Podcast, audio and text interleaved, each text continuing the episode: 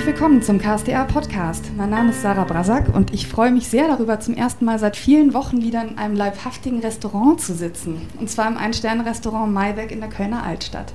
Leider ist auch dieses Lokal wegen Corona noch geschlossen, so wie alle anderen Restaurants dieser Stadt. Es sind äh, ja, brutale Zeiten, kann man sagen, für Gastronomen. Andererseits ist es auch eine Hochzeit fürs Essen. Ich glaube, Herde und Backöfen zu Hause haben so viel zu tun wie noch nie, denn viele Menschen haben plötzlich viel mehr Zeit und trauen sich was mit neuen Rezepten. Über beides, Essen und Gastronomie in diesen sonderbaren Zeiten, möchte ich heute mit Jan Meyer und Tobias Becker sprechen, die als Maybeck-Chefs rein zufällig zu den besten Köchen dieser Stadt gehören. Hallo. Hallo. Hallo. Wir haben gerade beschlossen, dass wir uns duzen, weil ihr gesagt habt, ihr duzt alle.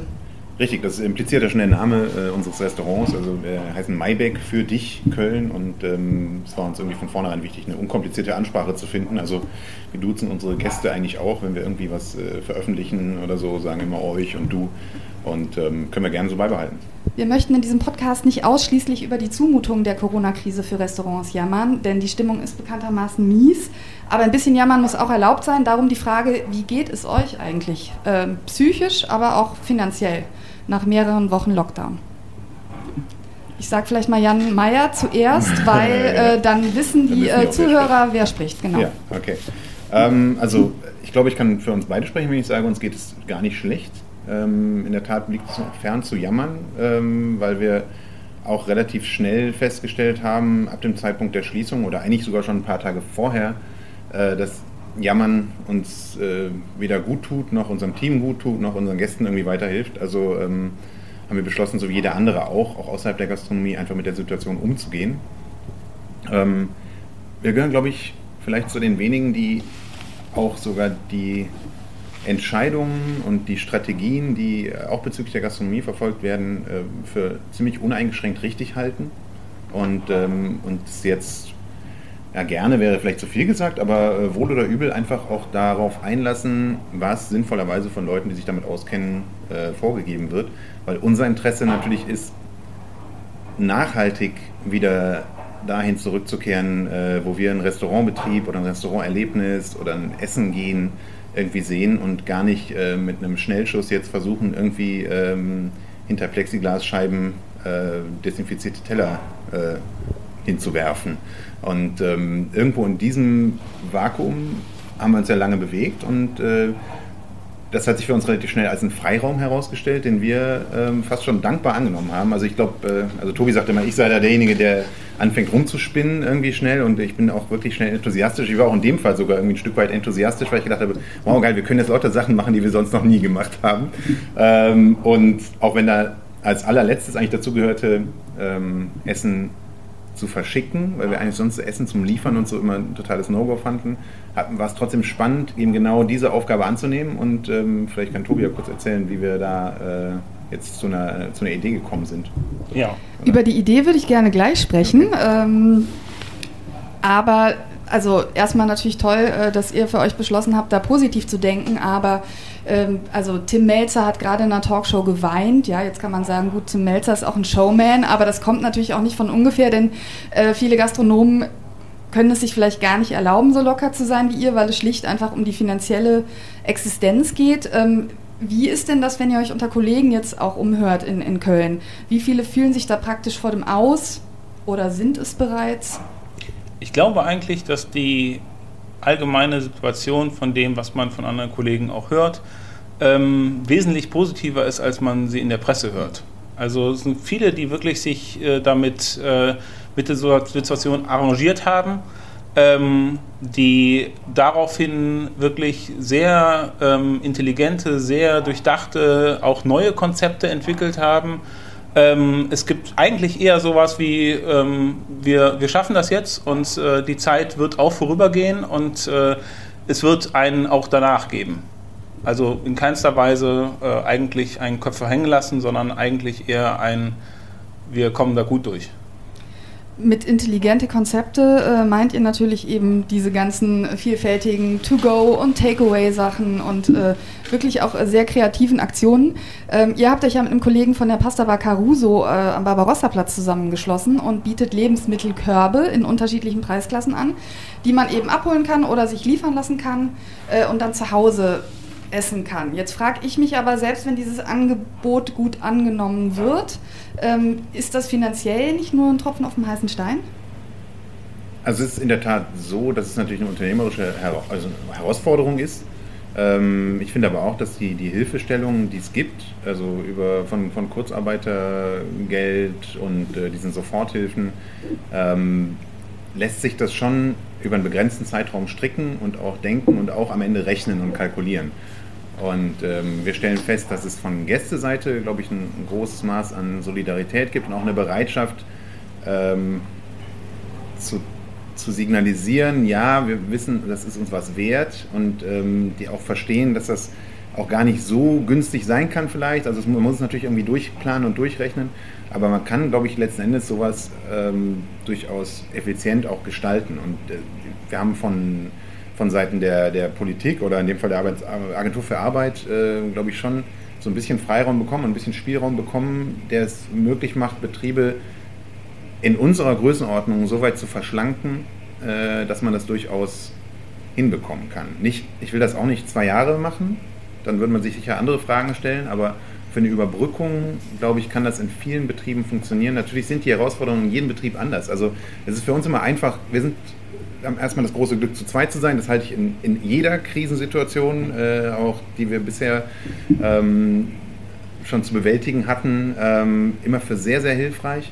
Äh, plus, wir haben halt eben das große Glück, zum Beispiel eben mit Marcello Caruso auch noch einen, einen super Freund zu haben und einen Kollegen, der da genauso in der Lage ist, auch mitzugehen und mitzutragen. Und ähm, insofern ja, halte ich die Diskussion um die Wirtschaftlichkeit wird in meinen Augen vor allem von Leuten geführt, die sehr große Betriebe haben, die Richtung ja, kleine Konzernstrukturen schon eher gehen und die einfach nicht mehr so mobil sind. Da sind wir natürlich äh, in der glücklichen Lage, dass wir uns einfach auch schnell bewegen können. Was tut denn vielleicht trotzdem am meisten weh? Also ist es die Miete oder also gibt's welcher Punkt macht einem dann doch mal Bauchschmerzen, wo man sagt, wenn ich das jetzt nicht hätte, würde ich schon vielleicht noch besser schlafen? Also es ist natürlich in, äh, in der Lage, wo wir uns befinden, ähm, auch, auch an die Miete natürlich. Ähm, ich denke, wir können auch hier ganz, äh, ganz offen darüber reden. Wir haben ähm, unseren Mitarbeitern äh, eine Aufstockung der Nettolöhne auf 100 Prozent äh, ähm, zugesagt ähm, für die Zeit. Äh, wir sind natürlich ist das, ist das immer unabhängig, also abhängig von, den, von, den, von dem, äh, was, es, was es ausmacht. Äh, von den Kostenapparaten, aber natürlich ist die Miete immer, immer eine der, der ganz großen äh, Belastungen eines Restaurants. Ich glaube auch, also das ist, ähm, für mich sind es auch gar nicht so sehr die monatlichen Kosten, aber da ist sowieso äh, der Tobi bei uns eher der, äh, der Chef-Controller. Ähm, ich bin da immer etwas sorgloser, ähm, aber was mir wirklich eher, also jetzt so im unternehmerischen Denken wehtut oder wo ich mir Gedanken mache, ist immer so ein bisschen phasenweise eher so diese die, die Perspektive, äh, Absehbarkeiten, Terminierungen, das sind Dinge, die, die einen schon sehr, sehr unsicher werden lassen. Ne? Einfach äh, zumindest mal phasenweise, wenn du denkst, jetzt wird es wirklich mal Zeit, dass wir irgendwie einen Ausblick äh, haben. Und das ist aber auch etwas, ich würde das, möchte das schon auch irgendwie nochmal betonen, das ist erstens trifft das ganz, ganz viele Branchen. Das trifft auch ganz, ganz viele, äh, gerade selbstständige äh, Leute, gerade auch Leute, die vielleicht alleine selbstständig sind, ohne ein Unternehmen, ohne Rücklagen gebildet zu haben oder sowas, die wirklich auf Aufträge ähm, angewiesen sind. Und ähm, das betrifft aber vor allem auch wirklich im, Leute im privaten Umfeld, die ganz, ganz andere Schwierigkeiten damit haben, dass sie eben nicht ihr, ihr Leben wie gewohnt, also ob das jetzt Schule ist oder eine Einrichtung zu besuchen, als äh, wenn ich obdachlos bin oder ähm, als Eltern, die, weiß ich nicht, alleinerziehende Eltern, die drei Kinder zu Hause haben und die auf einmal keine Auszeiten mehr haben davon, das sind halt Dinge, wo ich wirklich denke, also das, das lässt mich schlecht schlafen manchmal. Ähm, nicht, weil ich auch zwei Kinder habe, sondern ähm, einfach, ja, diese, und da denke ich einfach, uns würde es gut tun, ähm, klare Absehbarkeiten zu haben, aber ähm, vor allem auch eben, wenn man einfach mal mitdenkt mit allem anderen, was da mit dranhängt, dann macht das natürlich schon unruhig. Ich würde gerne weiter über die Perspektiven reden. Ähm, es gibt ja jetzt Perspektiven, also Gastronomen können sich darauf einstellen, den Betrieb äh, wieder aufzunehmen. Wie sieht der konkrete Mayback-Öffnungsorgienplan für die nächsten Wochen aus? glaube, wie immer versuchen wir relativ ruhig und relativ äh, gelassen an, an neue ähm, Dinge, Situationen heranzugehen. Ähm, wir haben für uns beschlossen, dass wir dieses Projekt Il Paniere, was wir zusammen mit Marcello von der Pasta Bar machen, ähm, auf jeden Fall bis Ende Mai fortsetzen werden und danach ähm, wahrscheinlich in einer Kombination aus wir liefern und wir machen einen Teil des Restaurants auf, ähm, wieder starten werden. Wenn die Restaurants wieder öffnen dürfen, das steht ja jetzt schon fest, wird es Abstandsregelungen geben. Das ist sozusagen auch das, das, das größte Thema natürlich in den Gastronomien. Bedeutet das automatisch auch Preiserhöhungen, damit sich das Ganze überhaupt lohnen kann? Denn der Laden kann ja dann nur zu einem Viertel, sage ich mal, oder einem Drittel gefüllt werden im Vergleich zu bisher. Ähm, ja, also habe ich, glaube ich, eine relativ konsequente Einstellung dazu, weil äh, ich kann, also nee, für uns bedeutet das das nicht, ähm, weil wir ja ein, ein, Produkt, sagen wir mal ganz abstrakt, irgendwie verkaufen und ich finde, der Wert des Produktes äh, wird sich dadurch nicht verändern. Also ähm, wir versuchen das immer irgendwie schon seit jeher möglichst transparent zu gestalten und auch den, den Leuten halt irgendwie zu aufzuzeigen, was, wie ist das gestrickt und wie bauen wir das und was ist da für eine Wertigkeit dahinter, was habe ich auch für einen Gegenwert. Und der wird sich null ändern. Und ähm, wir sind da, also so das große Stichwort bei uns war eigentlich jetzt auch irgendwie Solidarität oft in den, in den letzten Wochen. Ähm, das hat sowohl mit der Zusammenarbeit jetzt mit Marcello zu tun, aber auch mit unseren Gästen, irgendwie, dass man sagt, ähm, wir sehen es eigentlich als einen falschen Weg, jetzt sozusagen unsere Gäste dafür zu bestrafen, dass es die Umstände sich ändern. Also ich, wenn jetzt eine, wenn ich, ich muss mir halt einfach andere Dinge dann einfallen lassen. Ne? Und ich muss halt irgendwie unternehmerisch denken. Also das kommt nun mal von dem Wort Unternehmen. Also ich muss halt was unternehmen, damit es trotzdem funktioniert. Und wir persönlich, glaube ich, genießen sogar beide ein bisschen die, die Herausforderung daran, weil, es auch, weil wir auch ehrgeizig sind, was das angeht. Und ich finde es immer total spannend, wie viele Dinge man eigentlich im Kleinen ändern kann oder eben auch ein bisschen größeren und dadurch eine, eine ganz neue Struktur äh, kreiert, die, die halt äh, neue Sachen möglich macht. Und äh, ob das dann am Ende so aussieht, dass wir vorne einen Stehimbiss haben, wo halt dann doch vielleicht 30 Leute äh, irgendwo drin rumstehen können und im Stehen was essen. Also wir waren zusammen in Japan. Ich habe immer so ein bisschen so einen Rahmenladen vor Augen, die natürlich eng sind, aber wenn man das so ein bisschen anders baut, irgendwie, dass man einfach, also man, man, kann jetzt wirklich die Dinge auf den Kopf stellen, schütteln und äh, das wieder neu zusammensetzen. Und uns macht das irgendwie Spaß. Und äh, wir müssen sogar fast eher aufpassen, dass wir nicht alles über den Haufen werfen äh, und damit dann äh, Leute enttäuschen, die halt äh, mit einer gewissen Mayback-Erwartung äh, hierher kommen. Also ja, da irgendwo in diesem, in diesem Raum bewegen wir uns damit. Okay, aber es gibt ja viele Gastronomen, die, also die die Sinnfrage stellen und sagen, lohnt sich das dann für uns überhaupt? Könnt ihr das gar nicht nachvollziehen? Jein, es ist natürlich, und das muss man, wie wir es eben auch schon gesagt haben, es gibt so viele unterschiedliche Fälle, es gibt so viele unterschiedliche Konstellationen, es gibt so viele unterschiedliche ähm, Möglichkeiten. Insofern ist es ganz schwer, das eben zu pauschalisieren. Ähm, wie Jan auch gesagt hat, wir nehmen das eher als, als Anreiz, als, als positiven äh, Weg, das, da was, was Neues zu schaffen.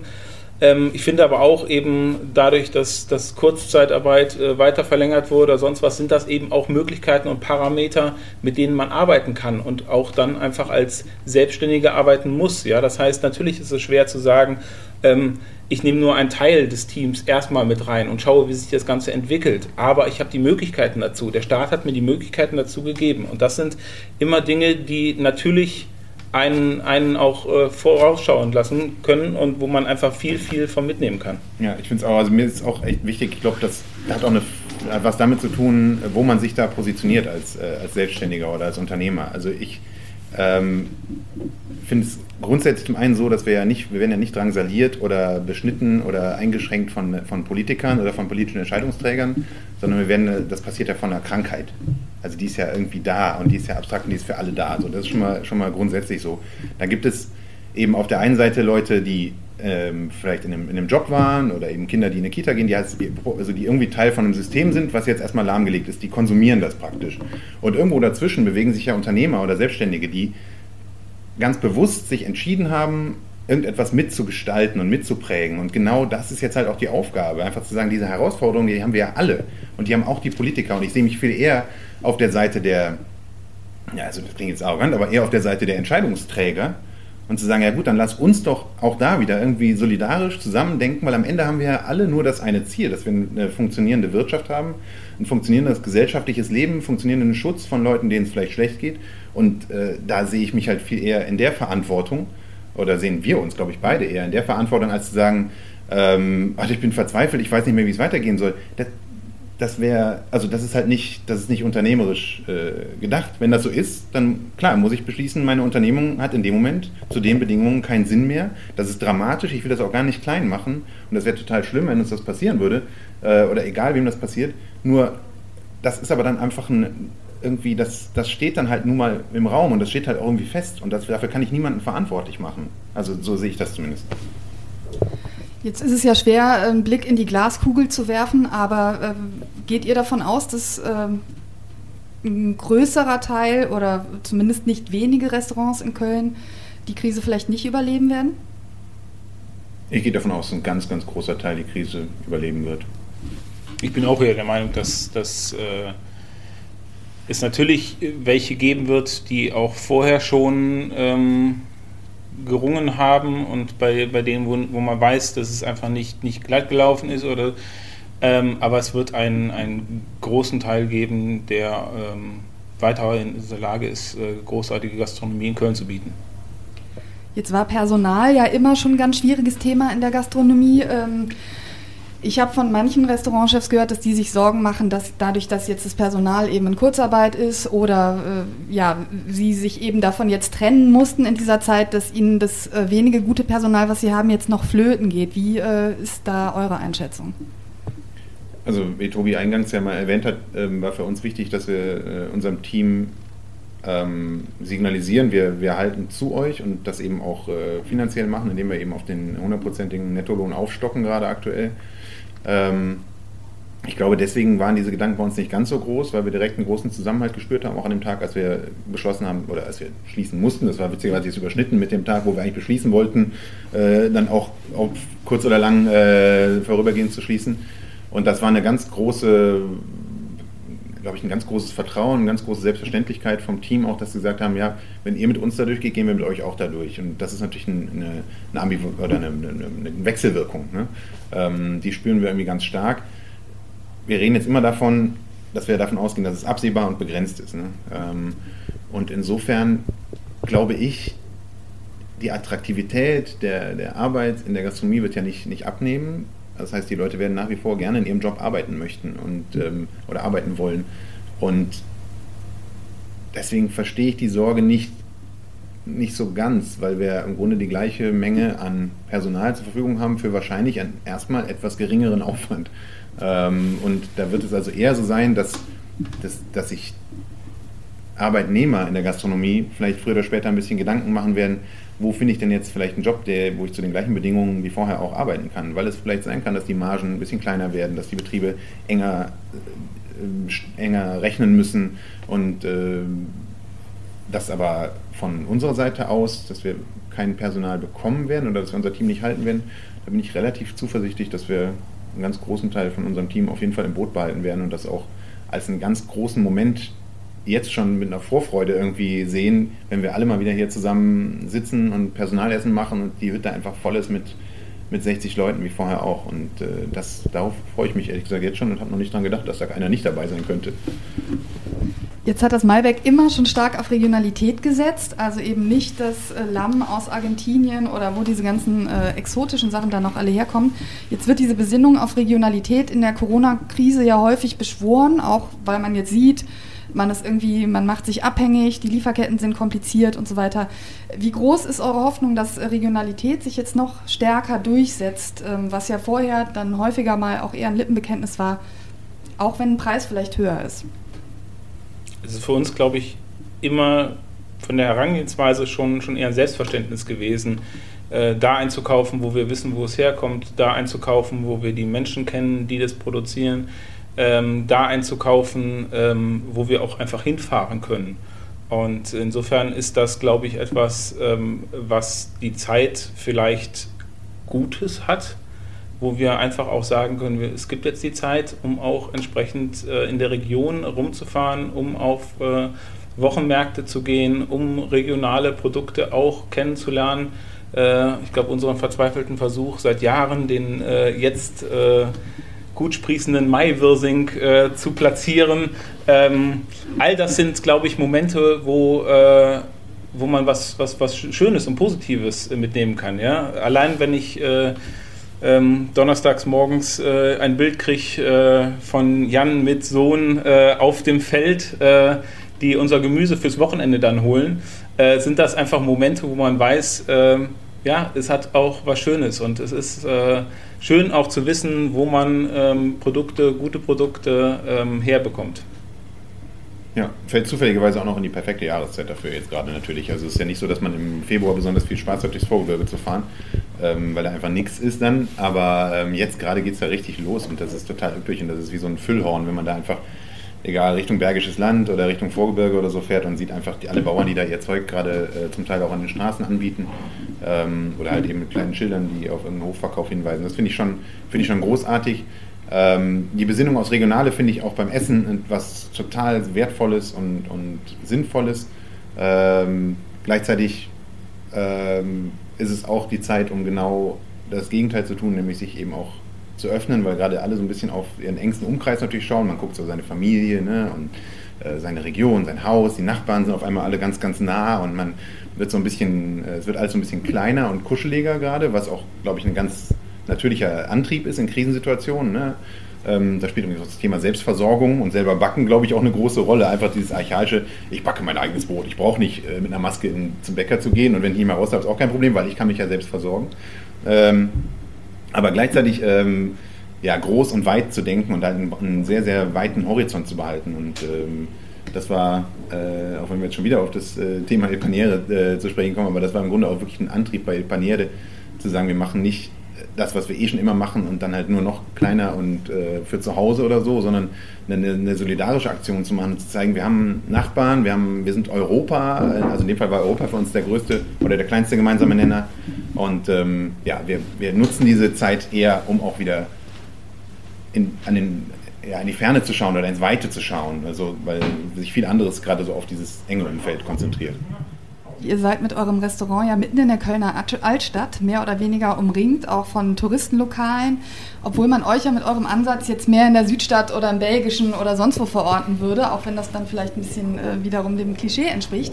Wie ist das hier gerade in der Altstadt jetzt äh, in der Corona-Zeit? Ähm, und was sind für euch sozusagen zu normalen Zeiten die Vor-, aber vielleicht auch die Nachteile, hier in der Altstadt zu sein? Ich kann ja mal anfangen, weil äh, ich ja witzigerweise im belgischen Viertel wohne ähm, und da total dem Klischee entspreche. Äh, und der Weg hier runter, also der, der, mittlerweile ja schon fast wieder tägliche Weg ins, in unsere kleine Lieferstation hier, ähm, führt ja genau durch, erst durchs belgische Viertel, dann durch die Fußgängerzonen und ähm, dann letzten Endes ab dem Dom eigentlich in diese, in diese Altstadt rein. Und im Moment hat man wirklich fast das Gefühl, das ist ein Museum hier unten, weil gar nichts stattfindet. Also keine Touristenströme, keine Geschäftsleute, das, was halt sonst hier passiert. Die Philharmonie jetzt zu, die Museen haben zu, also alles, auch die Kulturlandschaft hier unten liegt ja komplett wie auf so einer, wie auf so einer einsamen Insel. Und äh, das spürt man sehr viel. Was ich manchmal ein bisschen ähm, überraschend finde, wie wenig Leute am Rheinufer unterwegs sind sogar. Also eher auf der anderen Seite dann gegenüber in der Sonne, äh, auf der rechtsrheinischen Seite. Und insofern ist das schon nochmal, also die Besonderheit der Altstadt, nämlich dass sie eigentlich gar nicht zu Köln gehört, obwohl sie das Kölschste an Köln eigentlich ist, äh, was man sich vorstellen kann, also auch von der, von der Geschichte her. Ähm, die, die, die wird jetzt nochmal ganz, ganz deutlich. Wolltet ihr also nicht zu Köln gehören oder sozusagen warum Altstadt? Äh, habt ihr, also kommen seitdem mehr Touristen? Ähm, was war so die Idee, warum hier? Ist es einfach nur der Rheinblick, den ihr toll fandet? Ich glaube, es ist einfach wirklich die Lage, die so zentral ist. Also wir, wir haben eigentlich kein, kein Gebäude, wir haben nichts mehr vor uns, was zwischen, zwischen uns, dem Rhein liegt, was zwischen uns äh, mit, mit dem Domblick äh, hat. Wir haben das Museum hier direkt nach dran, die Philharmonie. Insofern ist es für uns eigentlich wirklich ein wunderschöner Platz, äh, der gastronomisch auch für uns beide vorher schon eine Bedeutung hatte. Ähm, und wir eigentlich immer gedacht haben, der ist die letzten Jahre immer so ein bisschen stiefmütterlich behandelt worden. Und für uns einfach wirklich ähm, die Möglichkeit relativ Präsenz, weil wir natürlich, wenn man wir sehen es als erste, erste Anlaufstation, bevor man in die Altstadt geht. Äh, wenn man vom Heumarkt kommt, ist es genau die andere Richtung. Aber es ist auf jeden Fall für uns wirklich vorne dran ein, eine, eine Möglichkeit, zentral ganz vorne mit, äh, mitzuwirken und eine Präsenz zu haben für die Stadt. Und wir haben am Anfang immer gedacht, ja, lass erstmal die Touristen kommen und äh, dann gucken wir mal, wie wir die Kölner kriegen. Es war zum Glück so, dass die Kölner da waren und die Touristen dann auch da waren und die Messeleute da waren und die Philharmonie-Menschen da sind. Insofern genießen wir das sehr eigentlich. Und man darf ja auch oft, man darf ja nicht vergessen, wir sind ja auch alle mal Touristen, ne? Irgendwo. Und ich freue mich zum Beispiel total, wenn ich an der Gegend, wo ich nicht Insiderwissen haben muss, trotzdem äh, ein gutes Lokal finden kann oder eine schöne Ecke, um irgendwie äh, zu verweilen oder eben einzukehren, was zu trinken, was zu essen. Und äh, das ist einfach auch ein Angebot, was wir hier machen. Also es gibt ja nicht nur chinesische Touristengruppen, sondern es gibt einfach Leute, die nach Köln kommen, in der Tat einfach nur, weil sie gehört haben, dass es eine coole Stadt ist, um mal ein Wochenende zu verbringen. Und dann sind wir, glaube ich, da in der Ecke hier natürlich ein, ein, schöner, ein schöner Spot gegen Touristen ist ja prinzipiell auch überhaupt nichts einzuwenden. Mich hatte nur das Verhältnis interessiert, sozusagen, äh, ob es euch gelingt, dann eben die Kölner dann doch in ihre Altstadt zu kriegen, nach dem Motto Liebe deine Altstadt, ähm, ja. oder ob es 50-50 ist oder ja, wie, wie nee, also Wir hören das oft, dass Leute sagen, boah, hier unten war ich seit zehn Jahren nicht, ne? Und, äh, aber es ist nun mal einfach, ne, das ist, die, das ist hier die Waterfront von Köln. Ne? Das ist, in, äh, wenn du nach, weiß ich nicht, in, in Sydney bist oder in Barcelona, da ist halt alles, was am Wasser ist, ist absolut Premium und die Leute, auch die Leute, die da leben, lieben das. Äh, und äh, ich finde schon, dass der Rhein auch echt eine irgendwie schon eine Aura hat und irgendwie auch echt zu Köln gehört, genau wie diese ganzen, eben diese ganze, diese ganze um, Umgebung hier. Und witzigerweise ist ja auch genau hier, wo wir eigentlich gerade sitzen, hier ist ja Köln auch mal reich geworden, damit dass sie hier die Zölle halt äh, aufgeschlagen haben auf alles, was halt äh, zu den Häfen wollte oder andersrum irgendwie ins Land rein aufwärts. Und hier wurden Heringe abgeladen und sowas. Also irgendwie ist das hier schon auch ein ein aufgeladener, guter Ort, glaube ich. Und wir sind froh, dass wir den wieder ein bisschen in einen anderen Fokus auch vielleicht gerückt haben. Jetzt wurde viel äh, Nettes und Schönes auch über Köln gesagt. Ähm, Köln-Bashing gehört aber irgendwie zu Köln auch dazu. Ja? Mhm. Es gibt eigentlich niemanden, der äh, sagt, Köln ist 100% toll, so wie es ist, sondern es gibt eigentlich auch immer viel zu motzen. Was ist das bei euch? Nervt euch was? Boah, der FC nervt echt. Das, das teile ich also, überhaupt nicht. Also, also der nervt mich deswegen, weil er mich halt einfach äh, emotional im Griff hat und äh, das nervt manchmal schon. Also wenn äh, manchmal denke ich schon, guck mal, wenn ich jetzt, äh, wenn ich in München leben würde, wäre ich wahrscheinlich 1860-Fan, aber ähm, es gibt auch so schöne Städte mit so Fußballvereinen, die einfach in Freiburg, ne? keine Ahnung, das ist alles so, das, und das nervt mich manchmal, dass ich hier aufgewachsen bin und hier äh, mich zu Hause fühle und hier auch eine Verbindung zum Fußballverein habe, der einfach mit, glaube ich, die, der, der, stressigste Fußballclub ist, den man haben kann. Ich überlege, dass ich da seit 1988 ins Stadion gehe und irgendwie von äh, großen Triumphen bis zu vielen Abstiegen alles schon mitgemacht habe. Ich denke, manchmal würde es mir, glaube ich, besser gehen, wenn ich in der Stadt mit einem entspannteren Fußballverein leben würde. Aber auf der anderen Seite, keine Ahnung, das sind ja die, die, die Dinge, die Köln ja so äh, ausmachen. Einfach äh, sich an ein paar kleinen Dingen reiben zu können, aber die Stadt dann doch eigentlich äh, zu lieben, weil sie wahrscheinlich genauso unperfekt ist wie man selber. Und äh, da ist der FC ja ein ganz gutes Beispiel dafür. Jetzt muss ich natürlich doch spontan fragen, nur mal so angenommen, einfach weil es immer schön ist mit dem FC. Ähm, du könntest einen aus der Mannschaft auspicken und sagen, ich bekoche dich hier mal einen Abend und wir reden über Fußball. Wer wäre das denn aus der Mannschaft? Muss ich jetzt schon entscheiden. Ja, okay. Also ich würde wahrscheinlich äh, Thomas Kessler äh, wählen, den ähm, ja, jetzt noch zweiten Torwart. Ähm, weil ich glaube, dass es einer der wenigen ist, mit dem ich mich Nein, das ist jetzt blöd, das ist voll diskriminierend für den Rest der Mannschaft. Aber äh, ich glaube, dass man sich mit dem wunderbar über, über Köln, über Fußball unterhalten kann. Grundsätzlich ist es so, dass es eher schwierig ist für Fußballer zu kochen. Also ist jetzt kein Traumjob. Das so, äh, ich, in der Zeit in Frankfurt habe ich für Mo Idrissou jeden Mittag gekocht, weil der über uns gewohnt hat, über dem Lokal. Und das war ein italienisches Konzept und der hat immer Pasta gegessen mit Bolognese, also mit einer Fleisch-Ragout-Soße und obendrauf durchgebratene Rinderfiletstreifen. Und ähm, das so, das macht ja keinen Spaß. Ne? Also das Verständnis für Essen ist schon bei Fußballern jetzt nicht unbedingt an das aller, allergrößte. Gibt sicher Ausnahmen. Also liegt es daran, dass die äh, nur Kohlenhydrate ohne Ende essen sollen und können oder dass einfach Fußball ihre Leidenschaft ist und das Essen definitiv nicht? Ja, ich glaube, das ist einfach eine, eine Sache, das hat viel damit zu tun, wenn du mit 14 in einem Sportinternat bist und in einem Fußballinternat, dann das ist einfach ein, ein Umfeld, du, du wächst damit nicht auf und du, du hast da irgendwie auch, glaube ich, selten einen echten, einen echten Kontext, in dem du dich bewegst, der viel mit, mit Essen und Gemüseanbau oder mit Garten und Kräutern oder so zu tun hat, was auch alles total okay ist. Ne? Ähm, aber ja, ich glaube, dass es aber eigentlich ein interessanter Punkt ist, weil, wo du das gerade fragst, dass die ja nur Kohlenhydrate und Eiweiß irgendwie essen sollen, das stimmt ja gar nicht. Also es ist ja nicht bei Sportlern so. Ne? Und ähm, ich finde, es ist eine der wenigen Sportarten, ähm, wo überhaupt Ernährung noch so eine kleine Rolle spielt. Also in vielen anderen Leistungssportarten ist ja Ernährung ein ganz, ganz wichtiger Teil. Und ähm, gut, bei der Nationalmannschaft, die holen sich immer dann irgendwie so einen ne, Sternekoch, der denen dann die Nudeln kocht.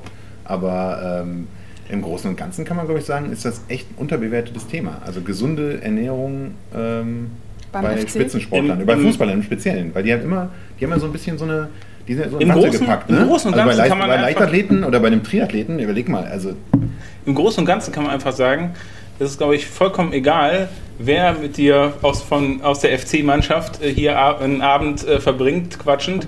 Du würdest auch einfach einen Kölsch trinken und eine leckere Pasta essen. Ja, das stimmt. Vielleicht würde ich sogar Rinderfiletstreifen nehmen. Ja.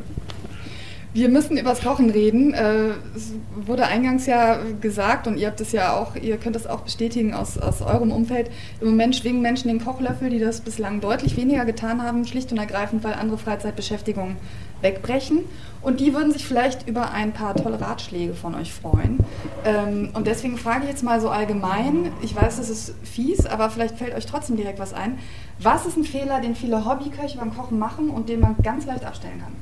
Das ist ziemlich einfach. Also das, da halte ich es mit Tim Melzer. Ähm, einfach immer doppelt so viel Butter, doppelt so viel Zwiebeln und doppelt so viel Alkohol beim Kochen nehmen. Dann schmeckt es eigentlich schon fast wie im Restaurant. In jedes Gericht Zitrone rein und dann auch ein bisschen Zucker. Ist das immer eine gute Idee? Oh, nee. Also süße Säure ist ein wichtiger Punkt auf jeden Fall. Also Frucht und Essig ne, oder sowas. Äh, Zucker ist eine, eine, Zutat, die man eigentlich extrem wenig braucht, wenn man mit Obst zum Beispiel arbeitet oder mit Fruchtsäften oder so. Das finde ich eigentlich eine gute eine, eine geeignete Herangehensweise, um Süße zu produzieren. Ja.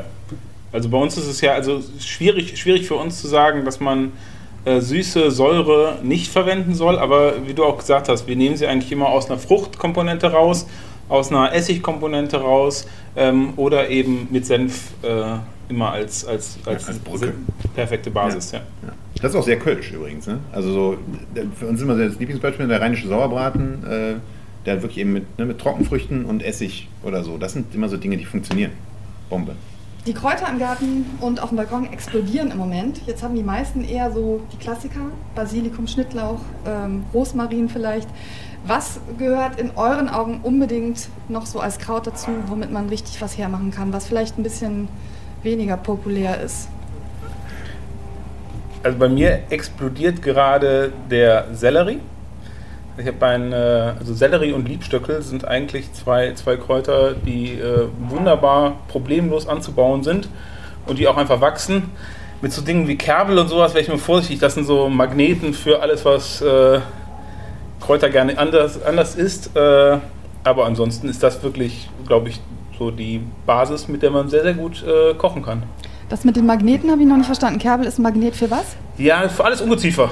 Also so, das ist okay. meistens der, mhm. erste, der erste Ansatzpunkt, wo äh, jede Menge Ungeziefer drauf sitzt, was eigentlich Kerbel groß zu ziehen, ohne dass es äh, schwarz ist, äh, voll Blattläuse, ist eigentlich nicht, nicht möglich. Also lecker, aber ähm, dieven, genau. dievenhaft genau. praktisch. Mhm, okay. Ähm, also ich wenn was Balkonkräuter angeht, jetzt vielleicht eher der äh, falsche Ansprechpartner, weil ich wirklich, ich habe so, so, einen braunen Daumen, nennt man das dann, glaube ich. Also bei mir geht echt alles kaputt, egal was ich tue. Also ich bin da auch nicht schuld dran, aber das äh, ähm, insofern finde ich immer einen ganz wichtigen Kräuteraspekt noch einfach mal äh, rausgehen, Spaziergänge machen und äh, sich da mal ein bisschen schlau machen. Das kann man ja echt einfach auch googeln oder sowas kann man eigentlich so pflücken und essen. Also ob das jetzt äh, Löwenzahn ist oder zuletzt war ich äh, in Herrenstrunden Waldmeister pflücken mit den, meinen Jungs so oder eben Bärlauch, der jetzt schon ein Weilchen durch ist, aber diese ganzen äh, Sachen finde ich noch einen Kräuteraspekt, der total Spaß macht und äh, zu Hause selbstgemachte Waldmeister-Limo auf den Tisch zu stellen, das ist schon ein bisschen geil. Und wenn man wirklich draußen auch mal Kräuter, sind eins der schönsten äh, Kräutererlebnisse in Köln, finde ich, auf der anderen, äh, auf der Schelsig, Äh, oben bei Poll gibt es ein, ein Meer an Schnittlauch.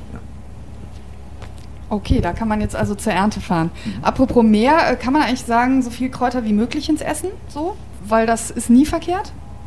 Oder gibt es auch das habe ich immer gedacht, äh, bis ich meine Carbonara mit zu viel Salbei gekocht habe. Also das gibt natürlich absolut eine Obergrenze. Aber grundsätzlich ist ja so, dass wenn du äh, professionell kochst, neigst du dazu, schon sehr viel mehr Kräuter zu verwenden, weil ähm, genauso wie auch immer ein bisschen mehr Salz oder so verwendest oft. Ähm, aber ähm, man darf mutig sein, man muss sich halt echt eine Obergrenze testen. Obergrenze für Salbei gefällt mir sehr gut, der Ausdruck. Ähm, wer auf Regionalität setzt, wie ihr, der kocht natürlich mit den Jahreszeiten. Äh, Im Moment ist Spargel äh, allgegenwärtig. Ähm, und auch da ist ja so eine gewisse Langweile. Also man, man isst den meistens mit Kartoffeln und Sauce Hollandaise, was natürlich großartig ist. Aber äh, was macht ihr mit weißem Spargel noch? Oder wo würdet ihr sagen, das kann man eigentlich super easy ähm, auch anders zubereiten? Ich glaube, eine, eine, eine der Art und Weisen, wie wir Spargel immer gerne zubereiten, ist roh. Also wirklich als Salat roh aufgeschnitten, dünn aufgeschnitten, geschält, äh, einfach runtergeschält und dann mit einer Vinaigrette angemacht. Das ist eine Art und Weise, die Spargel in einem ganz anderen Licht äh, dastehen lässt. Einfach als, als frisches Gemüse und nicht als gekochte, abgekochte Variante. Ich glaube, in den letzten, letzten äh, Jahren kommt auch immer mehr so ein gegrillter Spargel äh, mit hervor, was natürlich auch nochmal ganz andere Aromatik, Aromatiken in so einen Spargel reinbringt. Aber die rohe Variante halte ich immer für die Variante, die ihn nochmal ganz, ganz neu dastehen lässt. Nächstes äh, Gemüse, wenn es ein Gemüse ist, ich glaube ja Rhabarber. Oder, ja, ja, ist ein Gemüse. Genau, kein ja. Obst. Ne? Ja. Äh, isst man als Grütze oder macht Rhabarberkuchen draus? So, was geht noch? Wir haben äh, eigentlich aus der Not heraus, weil wir keine Lust mehr hatten, Würfel zu schneiden, irgendwann angefangen, ähm, diese abgezogenen, also geschälten Stangen einfach in Stücke zu machen und in Gläsern einzuwecken, als, äh, als Pickles im Grunde. Und das ist erstens sehr schön, weil es sich sehr lange hält. Die Gläser schützen den Rhabarber davor, dass er zerdrückt wird, was ja super schnell geht, auch gerade wenn man einen Kompott kocht oder so, wird ja oft so faserig. Und ähm, diese gepickelten Stangen, die kann man einfach äh, jederzeit einfach aus diesem süß-sauren Sud auch rausholen, ähm, ein paar Stücke von runterschneiden und irgendwo zum herzhaften Gericht dazugeben. Das ist eine echte Bereicherung, weil das ein typisches Beispiel ist für sehr viel Säure und dann eben eine, eine ordentliche Süße durch so einen süß-sauren Einlegesud dazu. Das macht schon Spaß. Spargel, Erdbeeren, Rhabarber, das ist alles eben der Mainstream. Ähm, was ist für euch ein Gemüse, was derzeit gerade regional wächst, wo ihr sagt, dem muss man einfach unbedingt mal eine Chance geben, auch als Hobbykoch.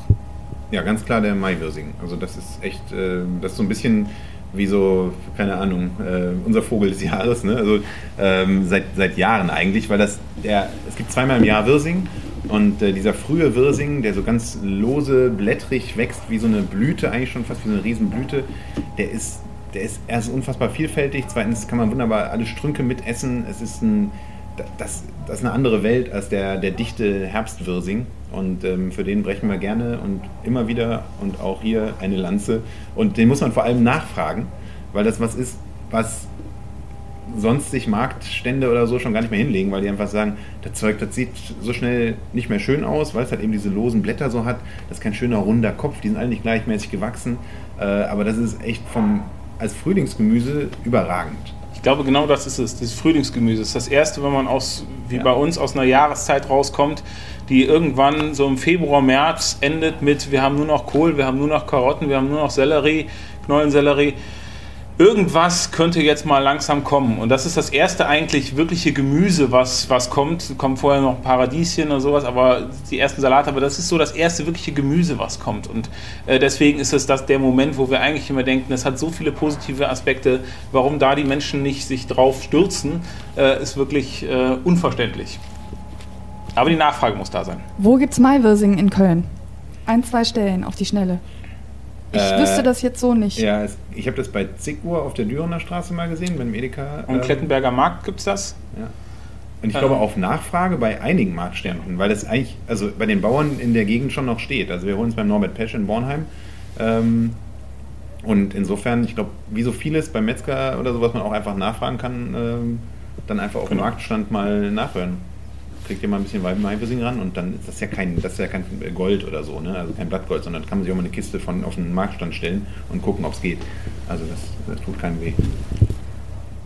Grillen fängt jetzt auch wieder an ähm, und ein großer Trend in den letzten ein, zwei Jahren sind ja vegane Fleischersatzprodukte, also vegane Burger Patties, Beyond, Beyond Meat, Meat und so weiter und so fort.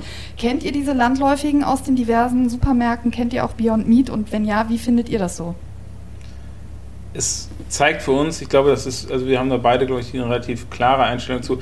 Es zeigt natürlich, wie festgefahren wir in unseren Gedanken des äh, Kochens soziale soziale Kreisläufe, wenn wir, also wenn ich nicht kein Fleisch essen möchte, möchte ich trotzdem am Grillen dabei sein und möchte ich daneben sitzen und nur meinen Salat essen. Insofern muss ich irgendwie, möchte ich ein, ein Ersatzprodukt haben, was ich eben auch verwenden kann. Es ist natürlich immer so ein bisschen natürlich ein zweischneidiges Schwert. Ne? Wenn ich, wenn ich äh, sehe, aus was das gemacht ist, ist es meistens aus Soja gemacht, ist es meistens äh, Soja, der äh, in den USA angebaut wird, ist es meistens, hat auch nichts mit äh, Nachhaltigkeitsgedanken eigentlich groß zu tun. Äh, die meisten Produkte, die ich so kaufen kann, haben unfassbar viel Fett. Äh, das ist einfach alles Aspekte, die für mich immer dagegen sprechen würden, ähm, sondern eher dafür sprechen würden, ganz konzentriert mir das zu nehmen, was ich, was ich habe und an Produkten haben, dann vielleicht einfach auch mal kreativ zu sein und mal zu sagen, ich schmeiß mal eine Stange Lauch mit auf den, und, äh, auf den Grill, wart mal ab oder ich nehme mal wirklich einen Kopf Maiwirsing, pack den ein und schmeiße den mit auf den Grill und guck mal, was passiert. Ja? Weil das sind auch unfassbare Geschmackserlebnisse, die ich da äh, hervorbringen kann, wenn ich Dinge äh, einfach auch so gare, weil es ist natürlich was Geschmack, der durchgeht, ja? so ein Grill. Das hat, glaube ich, viel mit Mut und Comfortzone irgendwie zu tun, weil das natürlich, äh, also die Lebensmittelindustrie holt natürlich uns da ab, wo wir sind. Also ich kann meinen Burger Patty vegan einfach neben normales Burger Patty legen und alles ist genau gleich. Also ich muss mir nichts Neues ausdenken oder nichts Neues überlegen oder nichts ausprobieren. Ähm, für mich aber gerade beim Thema Burger eben da ein schönes Beispiel als wirkliches Fleischersatzprodukt. Äh, meinen besten vegetarischen Burger, den ich jemals gegessen habe, habe ich ähm, hier in Köln sogar gegessen. Da war ein gegrillter Portobello-Pilz drauf anstatt einem Patty. Und das ist halt mal ein Fleischersatz, weil das Ding ist halt voll mit Umami und hat noch eine eigene Struktur, eine eigene Konsistenz und war einfach nur, da habe ich gedacht, ja, so so funktioniert für mich dann eben Beyond Meat. Also nicht imitieren, sondern kreieren irgendwie. Wenn es jetzt nicht dieser Pilz wäre, der ähm, und ich aber sagen würde, ich hätte jetzt aber wirklich gerne ein Patty von euch, woraus würdet ihr den so spontan machen? Außer dem Pilz vielleicht. Also gibt es was, also wo kein ihr Fleisch, sagt. Meinst du? Kein Ja. Fleisch, kein Fleisch. Kein Fleisch, das kann doch gar nicht. Äh, ich habe eine relativ, für mich ist Grünkern. Grünkern ist für mich der, das Nonplusultra, wenn ich irgendwas machen möchte, was Geschmack, was Kraft äh, hat und äh, wo ich, wo ich ähm, kein Fleisch verwenden soll. Ja. Bin ich, also ich bin auch bei, bei Getreide und dann bei Ja. Grünkern, weil es einfach Räucheraromen mitbringt und ähm, schöne Struktur hat und so. Und das ist so, man muss halt echt gucken. Also ich bin ein bisschen Grünkern traumatisiert, weil früher gab es immer in den, äh, so in den 90er Jahren, als es noch diese ganzen Bio-Restaurants, die immer aussahen wie Kantinen gab, äh, da gab es dann auch mal Grünkernbratlinge und sowas. Ähm, das kann schon auch echt böse in die Hose gehen, aber hängt halt immer davon ab, wie man es macht. Ne? Herzlichen Dank. Das war der KSDA-Podcast aus dem Kölner Restaurant Maybeck, das Sie unbedingt besuchen sollten, sobald es wieder geht, äh, das aber auch Essen für zu Hause anbietet. Weitere Informationen dazu gibt es auf der Internetseite mybeck.de. Wenn Ihnen diese Podcast-Folge gefallen hat, dann liken Sie uns gerne auf iTunes oder folgen Sie uns einfach auf Spotify, um keine weitere Folge zu verpassen. Auf Wiederhören und bis bald.